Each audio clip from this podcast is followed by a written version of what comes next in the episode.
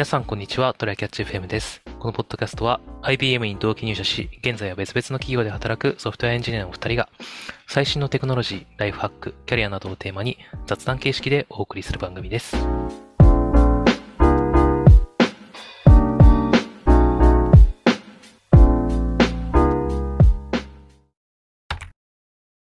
最近ちょっとワーケーションをしているので、あの海外でエアビーを使ってるんだけどさ、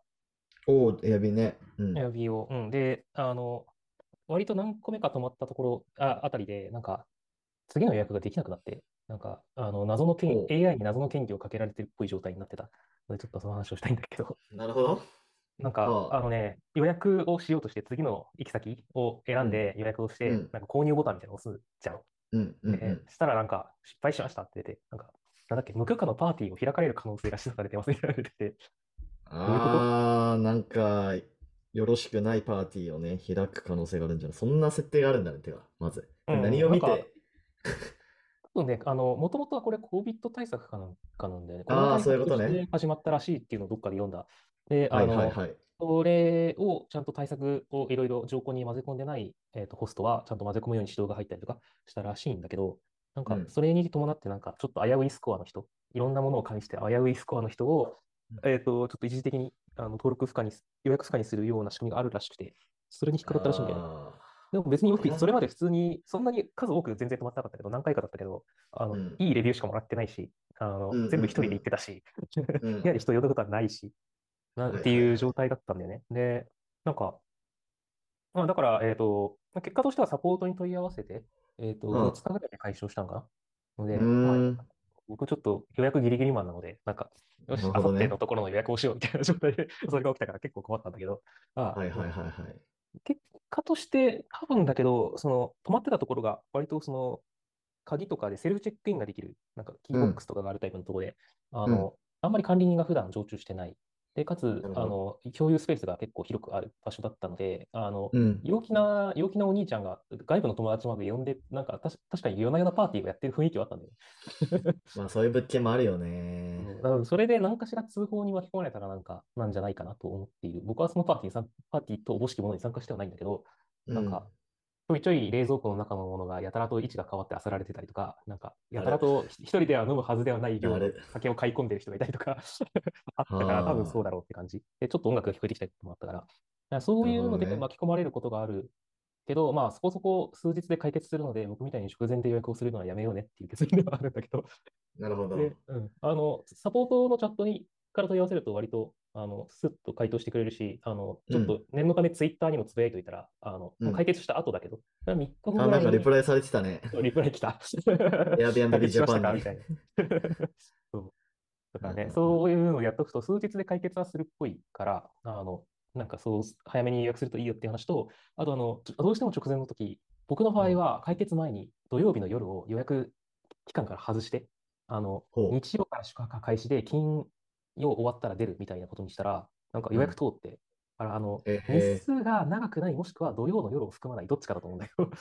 サタデーナイトフィーバーをピンポイントで止められてる可能性平が日はパーティーせんだろうと。せんだろうと、もうフライデーナイトすらせんだろうと、サタデーナイトが一番危ないと、そう思われてる可能性がある。と思ったので、まあ、ちょっとそういうのがあのあるかもしれないから、ちょっとね、なんかもしそういうブロックをされた人がいたら参考にしてみてほしいなと思いました。ね。なるほどね。はいはいはい。でちょっと今日は本題もあのエアビー祭りな話なんだけど、うん。えっと、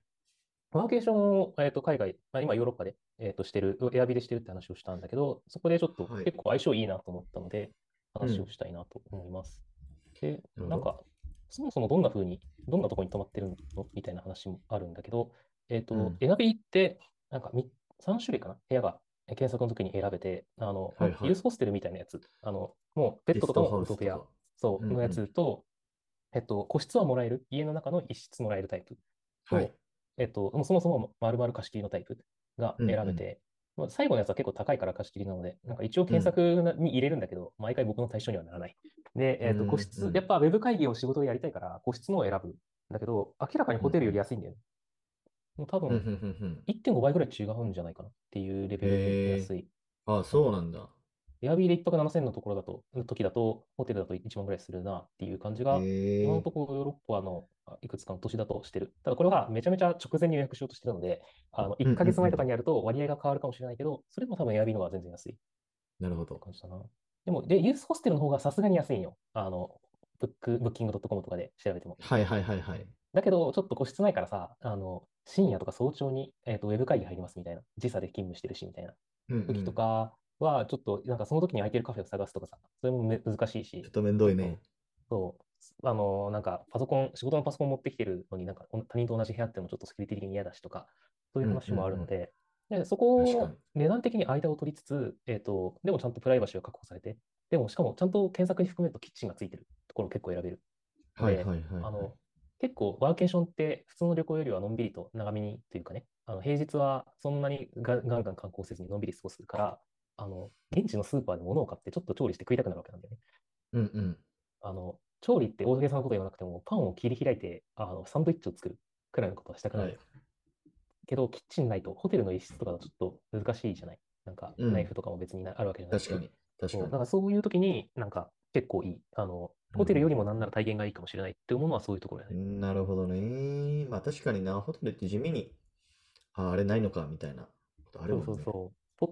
湯沸かしポットすらない、あったりなかったりとか、うんうんうんうん冷蔵庫すらあったりなかったりだけど、エアビーでキッチンがあれば、大体冷蔵庫とコンロぐらいは使わせてもらえるのうで、ーん。あの、買ったものをちょっと保管しとくもできるし、あの、今ドイツに来てるけど、ドイツだとやっぱちょっとスーパーでソーセージを買って食べたいじゃないですか。なるほど。ってなると、あの、ボイルするとか、なんかうんうん焼いたりするとかって時に、あの、キッチンがあるとやっぱ全然違うんだよね。あ、でも火使っていいんだね。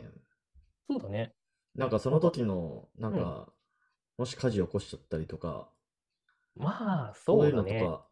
結構大丈夫なのかなと思ったけど。なんなら僕今、えっと、4回 ?4、4, 4つ ?5 つぐらいを目の宿泊先なんだけど、あの、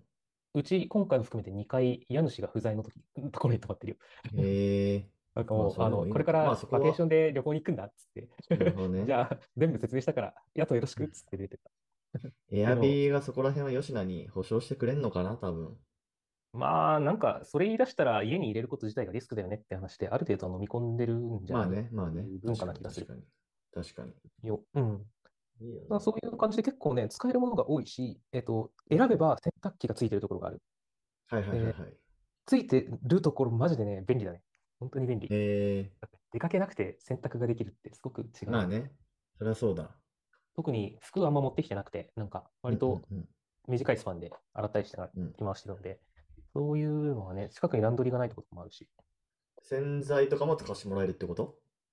ああ、それはね、家による。あの洗剤だけ買ってきてあ家によるところもあるし、はいはいはい。あの使うのは有料だけど洗剤はあげるよっていうところもあるし、結構ね、うんうんうんうん本当に家によるって感じかな。なるほどね。ああ、確かに。俺も、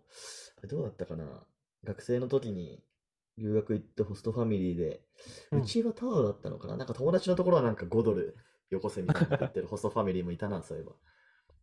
そう、結構ね、なんかその辺有料なのか、使わせてくれるのかみたいなところは本当に家によるし、それでも結構 Airb のあれにはオプションに書いてあるし、あそのオプションにそう書いてないものは書いてないから契約と違うじゃないかってことである程度、なんか、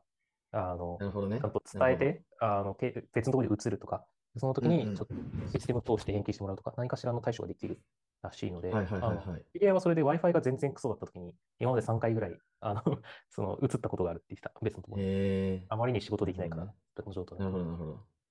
まあみたいな、ね、ちょっとそういう、まあ、ちょっとした交渉くらいをやる気がある人とか、あの、うんうん。人と最悪、まあ、場合によっては一緒の暮らしになることが大丈夫な人とか、まあ、そういうのをむしろ楽しめる人とかだったら全然、あの、環境としてはホテルとユースホステルのいいとこ取りっちゃいいとこ取り、ちょっと、ちょっとチェックアウト、チェックインの時間が、あの、ホストの生活に左右されるから、そあこが注意なぐらいなんだよね。あとは結構ね、あの、ワーケーションにはいいと思っている。なねあなんか、安価な旅行ワーケーションにはいいと思ってて、はいなんか、